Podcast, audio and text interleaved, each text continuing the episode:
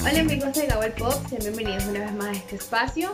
Hoy tenemos pues una nueva invitada, forma parte de nuestro equipo también de producción junto con Eduardo, Danae de México y hoy vamos a estar hablando de una película que está como en la palestra que se trata de Spain James. Danae, cuéntanos un poquito más acerca de la película. Claro que sí, con mucho gusto. Eh, bueno, eh, como queda claro en el título, eh, Space Jam es una secuela de la cinta original de 1996, protagonizada por Michael Jordan, ¿no? Toda una figura del básquetbol en su tiempo. En esta segunda parte, la nueva estrella del el básquetbol, LeBron James, eh, queda atrapado junto a su hijo Dom en una especie de realidad alternativa digital, un espacio digital, eh, controlado por una malvada, todopoderosa, egocéntrica inteligencia artificial. Y pues para volver a, casa, eh, LeBron tendrá que librar una batalla de básquetbol contra la inteligencia artificial. Y pues de nuevo se va a juntar la, la Toon Squad apoyando claramente a LeBron James. Ahí también hay unas cuestiones de, de Bugs Bunny perdiendo a, sus amigos por ahí en el multiverso de, de la Warner. Y eh, por su parte, la inteligencia artificial va a crear eh, unos, pues también un, squad, pero con personajes este, de un videojuego que desarrolla Dom. Y pues claro, tienen unas super habilidades que, que les da, ¿no? Entonces ahí empieza la, la batalla. Sí, es que pues estás en lo cierto de Naed y es que estos villanos, el Gun Squad, es un poderoso pues equipo eh, de villanos digitales que están bajo también de la creación de esta inteligencia artificial. Y una de las cosas que me llamó más la atención es que los personajes que, que la componen eh, adquieren como habilidades de jugadores de la NBA, pues que ahorita no me vienen a la mente los nombres de los jugadores, pero entonces eh, se va armando así el equipo para así poder em, enfrentarse a este equipo de, de LeBron junto con todos los Looney. Entonces, una de las cosas que también me gustó fue que eh, los Looney pues estaban como, como paralizados en el tiempo, por decirlo así, se habían perdido desde el tiempo y el espacio literalmente. Entonces, en, la búsqueda eh, se pudieron observar varias de las producciones de, Warner y los mundos también me pareció como muy, como muy curioso, porque había mundos que sí, Game of Thrones, eh, veías estos personajes de, toda la, saga, y después cuando se juntan todos para enfrentarse, ves que el público son las películas que están bajo la producción de Warner, entonces puedes ver a la máscara, eh, el, la película esta de Ir, del payaso, eh, está Minimi, eh, los mismos eh, pues actores de, Game of Thrones, todos personalizados, está King Kong por atrás, entonces, no sé, es algo que, me llamó la atención, la película como tal no es tan, o sea, no esperen tanto la película, porque es más que todo como comedia, como para pasar el rato, ah, te juntas como amigos, y bueno, vamos a ver la película para ver qué tal. Y también me gustó el enfoque que se le dio, porque, pues, con toda esta cuestión del básquet, de los juegos, también como que le hicieron enfoque a, la familia, cosa que no pasó pues en la primera. Entonces, no sé, eh, fue como que el toque de diferencia a comparación pues de la otra. No sé qué piensas tú pues con respecto a eso. No, creo que es la, la diferencia más notoria eh, que en la del 96 apuestan muchísimo más por la comedia, ¿no? Tienes a Bill Murray, a este otro actor que se me fue el nombre, que también se la pasa haciendo el payaso todo el tiempo con, con Jordan. Eh, claramente tienes a los Looney Tunes, está esta escena súper chistosa cuando aplastan al pato Lucas y él se levanta todo eh, por ningún lado y mami, no quiero ir a la escuela, quiero hacer no sé qué. Entonces aboga muchísimo por la comedia, ¿no? O sea, la ves para reírte. Esta nueva entrega eh, la ves no tanto para reírte, tiene poca comedia, pero tiene muchísimo mensaje, tiene mucha más fuerza este, este contexto precisamente de la familia de Lebron, eh, los problemas que tiene con su hijo, cómo su hijo no se siente respaldado por su papá, no se siente comprendido, eh, qué tiene que atravesar precisamente LeBron para llegar a, ser esta gran figura del, del básquetbol y cómo se enfrasca tanto en ello, qué es lo que provoca los problemas en su familia, ¿no?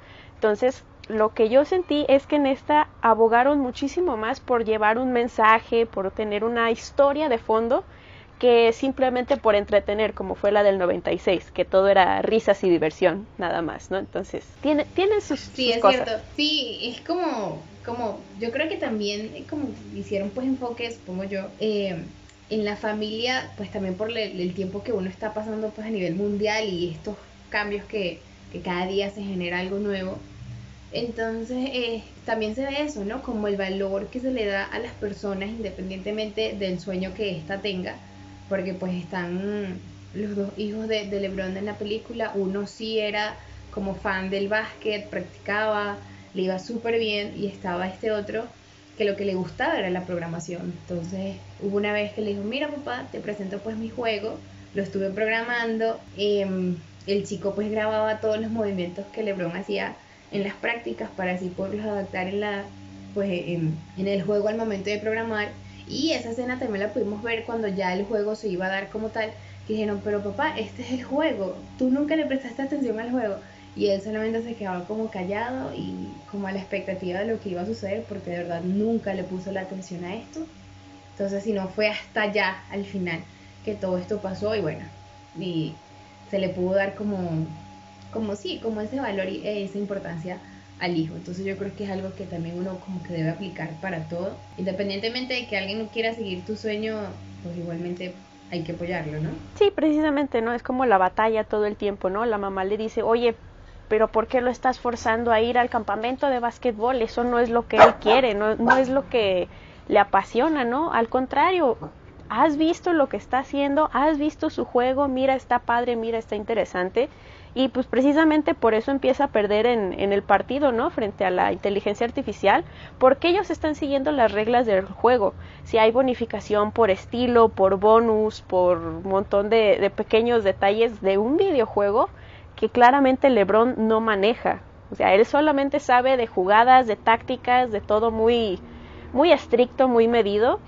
Y pues llegan a decirle, no, eso no sirve aquí, aquí hay que ponerle flow, hay que ponerle estilo, hay que divertirse, pues no sabe qué está pasando, ¿no? Entonces se, se empieza a dar cuenta que, que, necesita. Y que y también, sí, y también fue de esa manera que, que pudieron pues ganar el juego, porque en la primera, como en el primer tiempo, eh, con todo lo que los otros personajes estaban haciendo en contra de ellos, pues sí le llevaban mucha ventaja porque todo estaba eh, como que dentro de toda esa simulación estaba controlado pues por, por la programación y ya después entre los bastidores y que no, si podemos, si puede ser eh, y pues fue la manera en la que también eh, se logró. Y otra de las cositas que estaba como llamando mucho la atención al momento de la producción de la película es que el personaje que violó la voz de, de Zendaya no estaba tan sexualizado como el la primera película, se sabe pues que van como 25 años de diferencia entre ambas. Entonces, no sé, yo también creo que sin ofender a la generación de cristal, porque también uno de los personajes como más icónicos de, la película, que era eh, este Lee, Lee Whippy, algo así era, que también lo sacaron porque tenía como, eh, pues era así como medio violento. Entonces, no sé hay cosas que se deben de mantener, como otras cosas que sí hay que, que cambiar. Sí, también pues eso generó un montón de, polémica, ¿no? Tanto los que estaban a favor de la sexualización de Lola Bónico, de no, ¿por qué? ¿Qué están haciendo? Este, ese no es el personaje original, están robando esencia, que no sé qué, como los que estaban en contra de, oye, no, está perfecto, que no lo sexualicen, es una película para niños, es infantil, ¿cómo vas a tener ese personaje, no? Entonces se armó ahí una campaña terrible eh, y revivió un poquito con el tráiler de, de Hotel Transilvania 3, que se humanizan este, los, los, pues los amigos de Drácula, ¿no? Y vemos al hombre invisible por primera vez, ¿no? Y otra vez se armó la, la revuelta por eso mismo, ¿no? Porque no sexualizan al, al hombre invisible, y pues no es nada de lo que esperaba el, el público, ¿no? Y sacan otra vez a tema a, Lola Bonnie. Entonces ha sido pues como un, punto muy latente dentro de toda la película, eh, pero yo creo que estuvo bien, ¿no? O sea, digo, no deja de ser Lola Bonnie, o sea, la, van por ella porque saben que es la única que de verdad juega básquetbol, que es muy buena en, el deporte. Que puede hacer algo en el equipo. Que, es la única que puede hacer algo en el equipo, ¿no? Además de, de LeBron. Entonces eso es como lo importante, o sea, viene importando como muy poco como se ve. Pero pues ahorita cualquier cosa genera polémica. Y más porque tenemos esta cuestión de la Space Jam del 96 que pues fue un boom en su momento, este apela un poco a la nostalgia de, de esos años, de esa película y todo, entonces era, era de esperarse que hubiera problemas con ello. Sí, otra cosa que también me llamó la atención fue que estaban pues como en, en los vestidores que dijeron, no, es que hay que buscar a, a, Michael porque de verdad estamos perdiendo, lo necesitamos y sale y que no, aquí lo encontré, está entre el público y uno dije, pero ¿qué es eso? Y de repente es cuando sale el actor este protagonista de Tenet, película que me encantó de verdad, desde que la vi quedé enamorada, que es Michael B. Jordan, él es hijo de, siempre se me va el nombre de este actor, del justiciero, Mm, sí. Y, y la persona dice, pero es que no es él. Y él, no, yo soy actor, no soy la persona que busca. Entonces eso también a ellos como que lo llenaron de, de frustración porque mm, ellos, ok, pero ¿por qué no? ¿Dónde está? O sea, ¿cómo vamos a hacer? Porque tenemos que salir de, esto, ¿no?